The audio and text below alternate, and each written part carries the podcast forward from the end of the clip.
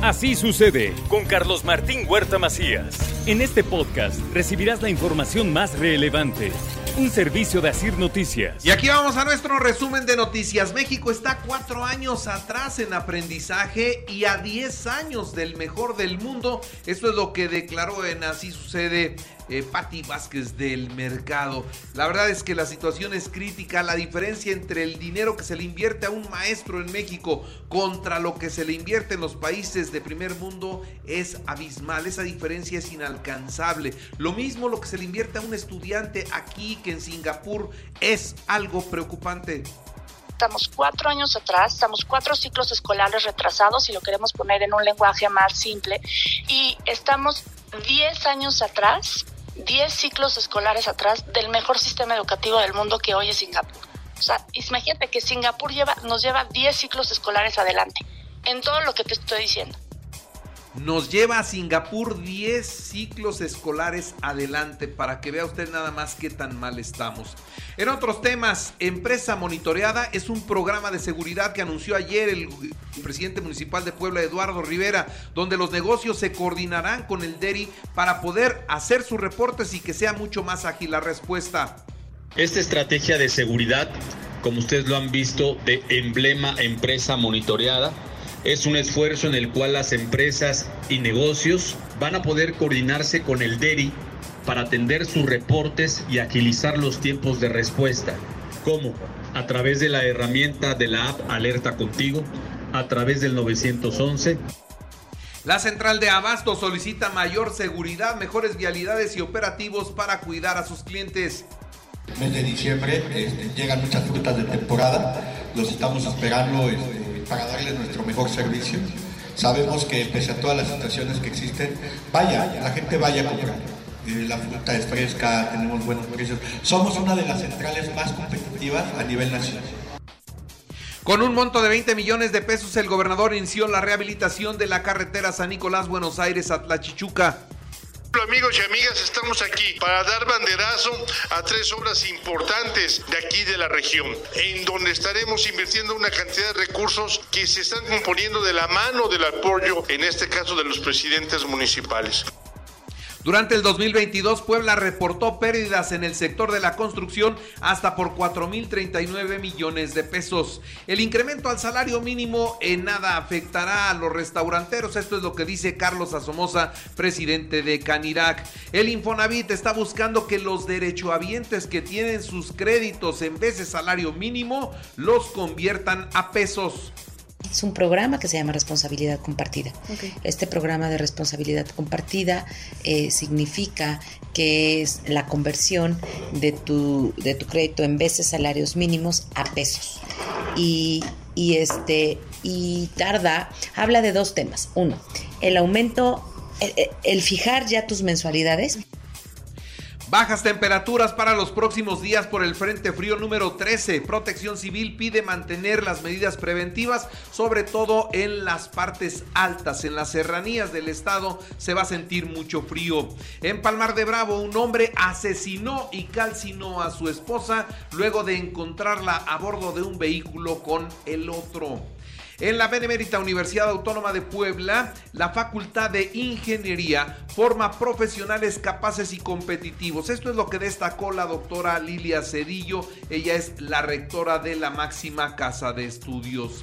En otros temas le doy a conocer también a usted que estoy a la espera de la convocatoria del Partido Verde y de las decisiones de la dirigencia en la elección del 2024. Esto es lo que dice Tony Gali López. He estado en, comunicación con la dirigencia nacional y con la dirigencia estatal del Partido Verde, en donde pertenezco, y lo que he platicado con ellos es esperar los tiempos de este proceso interno del Partido Verde para ver en dónde puedo yo aportar y contribuir dentro del proceso que se avecina el próximo año. Y mire, también recibe ya su constancia Alejandro Armenta. Él es ya con su constancia el coordinador de la defensa de la transformación. El documento está firmado por Claudia Sheinbaum Pardo y por Mario Delgado. Por cierto, está Claudia Sheinbaum en Puebla y bueno, legitima la designación de Alejandro Armenta como el virtual candidato de Morena. Será el próximo gobernador de Puebla y además hizo un llamado a la unidad. Él, como su servidora, logramos la coordinación, luego la precandidatura, después la candidatura y después va a ser gobernador de Puebla y vamos a llegar a la presidencia de la República. ¿Cómo le dice a Catlán de Osorio, Alejandro Armenta?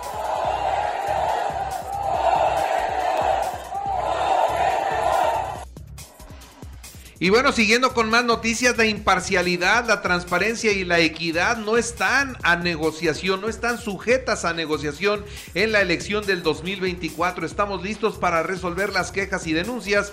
Esto es lo que dice la presidenta del Tribunal Electoral. En otros temas, el Partido Verde apoyará a Morena y a sus aliados en la capital de Puebla, sí y solo si el candidato es Pepe Chedraui. Así lo dice Jaime Natale. Eh, la única forma de que el Partido Verde eh, respalde a un posible aspirante eh, de Morena o, de inclusive del PT en la capital es que sea un perfil que se identifique con el Partido Verde, un perfil ciudadano que el Verde se pueda sumar y se sienta en confianza.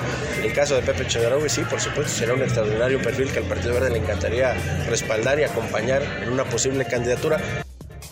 La definición del Partido Acción Nacional para los cargos de elección en el 2024 será por dedazo. Así abiertamente lo dice Augusta Díaz de Rivera. Todos los cargos van a ser por designación. El sábado, en la sesión del Consejo Estatal, eh, los consejeros tuvieron a bien, a bien autorizarme tanto la firma de las alianzas como que el método de selección de todos los candidatos sea la designación.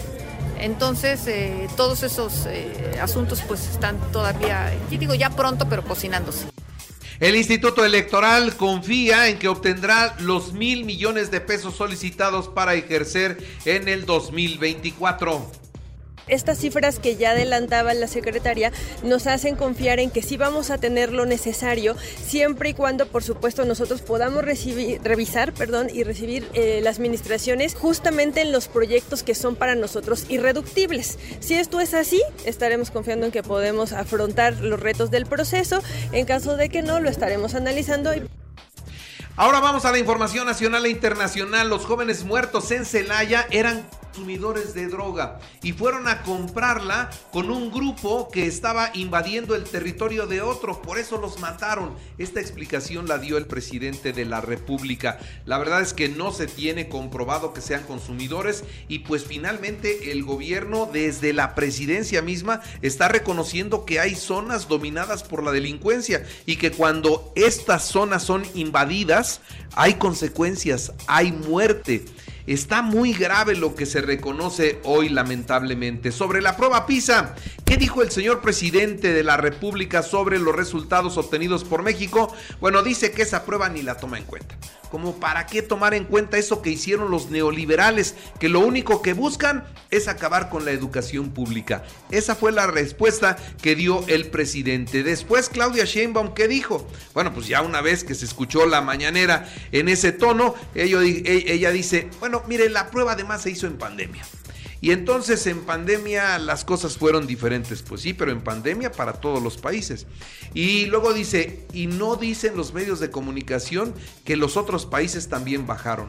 No todos, ¿eh? Sí hubo países que bajaron, pero hubo países que incluso subieron. Entonces, así las respuestas a Xochitl Galvez le preguntaron sobre lo mismo y ella señala que es de gravedad haber bajado en estas eh, evaluaciones porque además señala que las carreras que vienen en el futuro requieren del razonamiento matemático y científico de manera fundamental. ¿Cómo se va a poder aprovechar la tecnología, la inteligencia artificial si no se puede razonar hoy? Eso es lo que destacó Xochitl Galvez, que por cierto, eh, pues defendió la inclusión de sus hijos en su equipo de campaña. Dice, lo digo claramente, mis hijos no van a tener un puesto en el gobierno, no van a ser como los hijos del actual presidente que tienen hasta nuevas fábricas de chocolate, por ahí se fue. En otras noticias, vamos a información de Monterrey. Murió Alejandro Garza Lagüera a los 97 años de edad, un pilar de la dinastía empresarial de Nuevo León y un pilar de la cervecería Cuauhtémoc, que más tarde se convirtió en FEMSA, que hoy tiene Coca-Cola y los Oxxo. Nada más vea usted la prosperidad de estos empresarios. En más temas, rechaza el Senado de la República otras dos ternas para elegir comisionado del INAI, siguen dejando incompleto el Consejo del INAI. Omar Fayad dice, la verdad, la verdad, no tengo ningún mérito para ser embajador en Noruega. Pues sí, pero lo aceptó, ¿no? Dice, no tengo mérito, no tengo conocimiento, no tengo carrera diplomática, pero pues si hay que ir allá, pues hay que ir y hay que vivir y disfrutar el premio que se llevó luego de que gobernó el estado de, de Hidalgo y en las elecciones arrasó Morena, ¿no? Eso le significa hoy vivir en Noruega y vivir muy, muy cómodamente. Cuando salen de vacaciones los niños? El próximo 15 de diciembre se van de vacaciones. Ahora, algunos días festivos oficiales para el 2024. Oiga, el año viene bueno. Póngame atención. El 1 de enero será un fin de semana largo. El 5 de febrero, Día de la Constitución, cae en lunes, así que será otro fin de semana prolongado. El 18 de marzo, Día de la Expropiación Petrolera, también es lunes y se convierte en un puente. El 1 de mayo, Día del Trabajo, siendo miércoles, se considera un día oficial de asueto. El 16 de septiembre, Día de la Independencia, otro lunes que vamos a tener de festejo y de puente largo. El 1 de octubre es la llegada del nuevo presidente de la República y por lo tanto también será suspensión de labores. El 18 de noviembre se correrá el día de descanso a lunes para conmemorar la Revolución Mexicana. El 25 de diciembre, Navidad y bueno, pues ahí vienen otros días que sin ser oficiales seguramente los vamos a descansar. México compra 482 millones de dólares en bonos del extinto nuevo Aeropuerto Internacional de la Ciudad de México. Le tienen que seguir invirtiendo y gastando a una obra que ya no se hace, pero que por los compromisos y contratos se tiene que seguir pagando. Ahora le metieron otros 482 millones de dólares a nada, ¿eh? A nada, a gente que invirtió y que tiene que recibir a cambio su dinero. En más noticias, eh, déjeme decirle que la secretaria del Tesoro de los Estados Unidos estuvo en México y dice que la mayor parte de los recursos y precursores químicos que se necesitan para elaborar el fentanilo vienen de China, pero llegan a México. Y aquí sí se hace el fentanilo que le estamos mandando a los Estados Unidos. En los deportes, América 5-0 al San Luis en la ida de las semifinales de la Apertura 2000. 2023. Pumas Tigres hoy a las 9 de la noche. La directiva del Atlas presentó a Beñat San José como su nuevo entrenador. Ni aumento de equipos ni el regreso del ascenso y descenso en el formato de competencia, dice Miquel Arreola, presidente de la Liga MX para el próximo torneo. En el americano, acereros de Pittsburgh frente a Patriotas de Nueva Inglaterra hoy a las 7 con 15 minutos y la Suprema Corte de Justicia de la Nación avaló el regreso de las corridas de toros en la Plaza México. Por unanimidad revocó la suspensión definitiva impuesta en mayo del 2022 y regresa la fiesta brava al coso de insurgentes. Así sucede con Carlos Martín Huerta Macías. La información más relevante ahora en podcast. Sigue disfrutando de iHeartRadio.